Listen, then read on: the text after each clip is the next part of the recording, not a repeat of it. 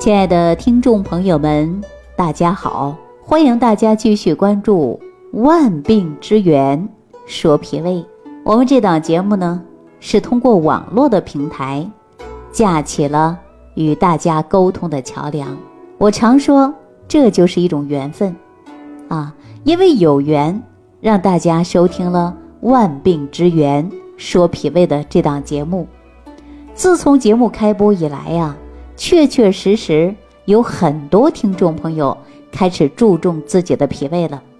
以往呢，很多人认为啊，脾胃病那就是个小事儿，啊，所以说很多人根本压根儿就不重视。所以呢，今天呢，啊，因为网络，我们呢才能够传播脾胃的重要性。大家如果说觉得脾胃确实是很重要，觉得我们这档节目对你生活当中也起到了很大的帮助。大家别忘记了给我来评个分啊，点赞转发，在这呢，呃，我呀对大家万分感谢。很多朋友啊给我打电话说，李老师，你说这个脾胃确实是很重要，但是我确实不知道怎么去吃啊，也不知道一日三餐怎么样的去养。哎，这个问题呀，我还今天开始啊就给大家说一说，说一说呢，教大家会吃饭。以往给大家开了不少餐单，也都是按照食谱去吃饭。如果说大家学会了对食物的判别，知道哪种食物对于我们身体的重要性，你当然呐自己就给自己对症下食了，哈，是不是这个道理啊？这俗话说呀，民以食为天，食以菜为先。啊，食物呢是人们赖以生存的一个基础，所以说蔬菜则是健康和幸福的重要支撑。您说我们是不是一日三餐蔬菜水果、肉鱼蛋奶啊，真的是不可缺少的？但是我们说餐桌上啊不可缺少的食物啊，我们也讲到的就是蔬菜，因为蔬菜当中啊含有丰富的营养成分，比如说维生素啊、矿物质啊。呃，碳水化合物啊，蛋白呀，有机酸等等，这些呢，对于促进人体健康啊，都有着不可忽视的作用。那我们说呀，蔬菜当中能提供百分之九十的维生素啊，其中有维 C 啊，还有百分之六十的维生素 A 啊，都是人类最重要的营养来源。那你说我们这个蔬菜水果是不是都要吃啊？所以，我们中医认为啊，药食同源。蔬菜呢，不仅仅提供人体健康所需要的营养物质，还是我们家庭必备的良药，啊，那对于治疗疾病和预防疾病呢，它都是有着明显的作用的。我们都知道啊，说如果不小心啊，这一入冬天了，下个雪了，吹个冷风了，你就感冒了，啊，有风寒。那如果说喝一杯姜茶，啊，或者姜汤。哎，它就可以去除我们人身体当中的寒气啊。那比如说女性啊，月经过后，你可以吃点菠菜呀、胡萝卜啊，那对身体都是有利于健康的。那么我们再从生活当中的例子来给大家验证一下啊。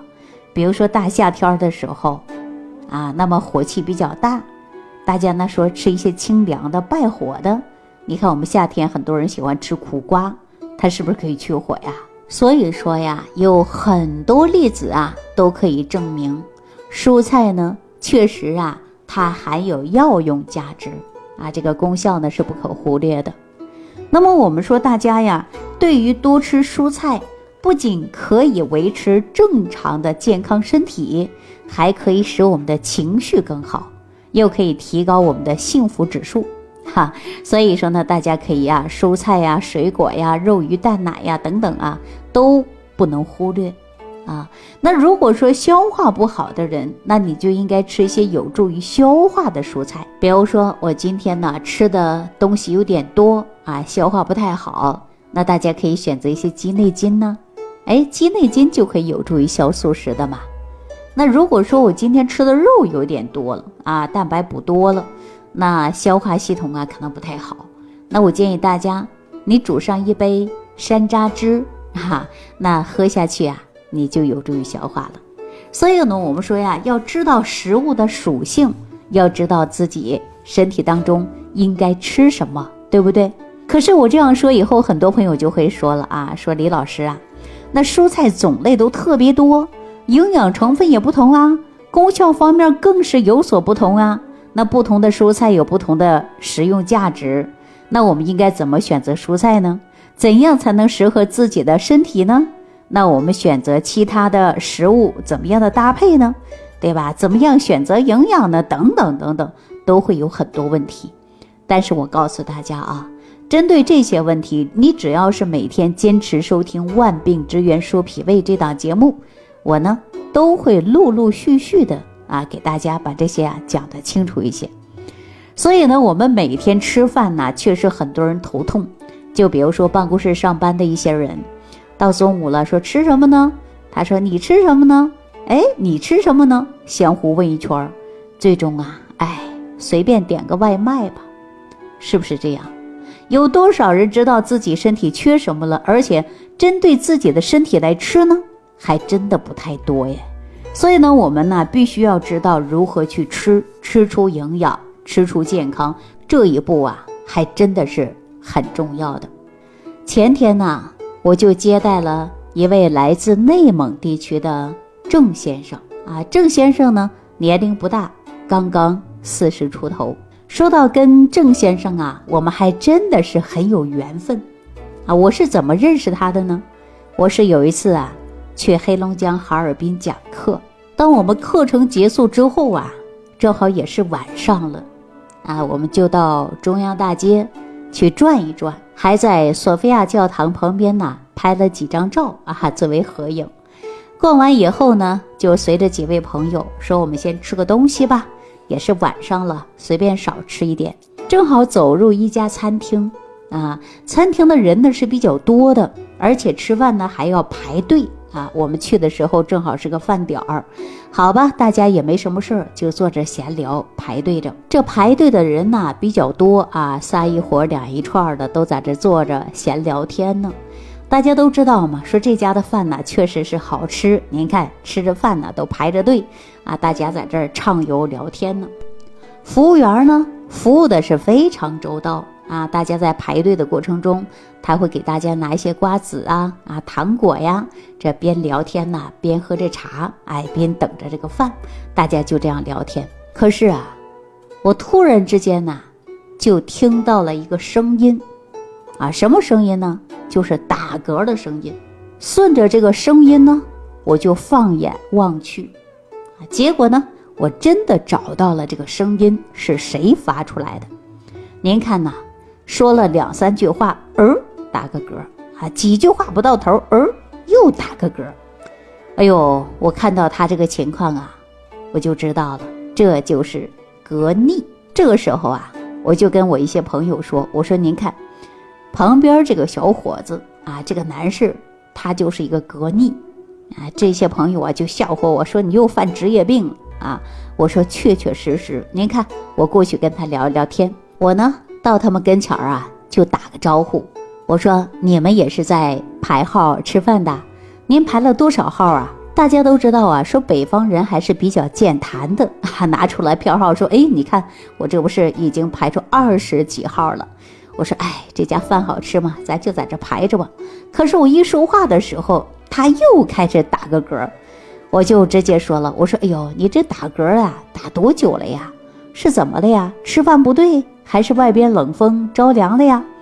他说：“哎呦，您不知道，我这个打嗝啊，打了很久了，快有小半年了啊！看了很多地方，他解决不了，就是打嗝。”我就看着他，我就说了：“你这个打嗝啊，我来给你解决一下。”他说了：“哎，很多人说打嗝一下就好了，很多人顶不丁吓我，我就没有好过，就是一直打嗝。”我说：“你这样，我来给你解决一下，好不好？”他呢，就是用着怀疑的眼神来看我啊，上下看我一回，说：“你还会解决打嗝吗？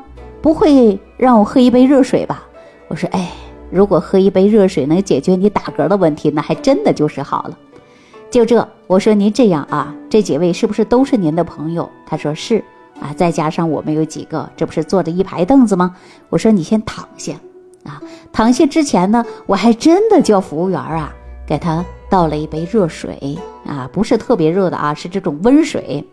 然后呢，不是有糖果吗？我说好，你含上一块糖，含在嘴里啊，你就慢慢让它融化。然后你躺着，我看看我能给你解决不啊？他一躺下的时候啊，他就不嗝了。哈，大家知道为什么吗？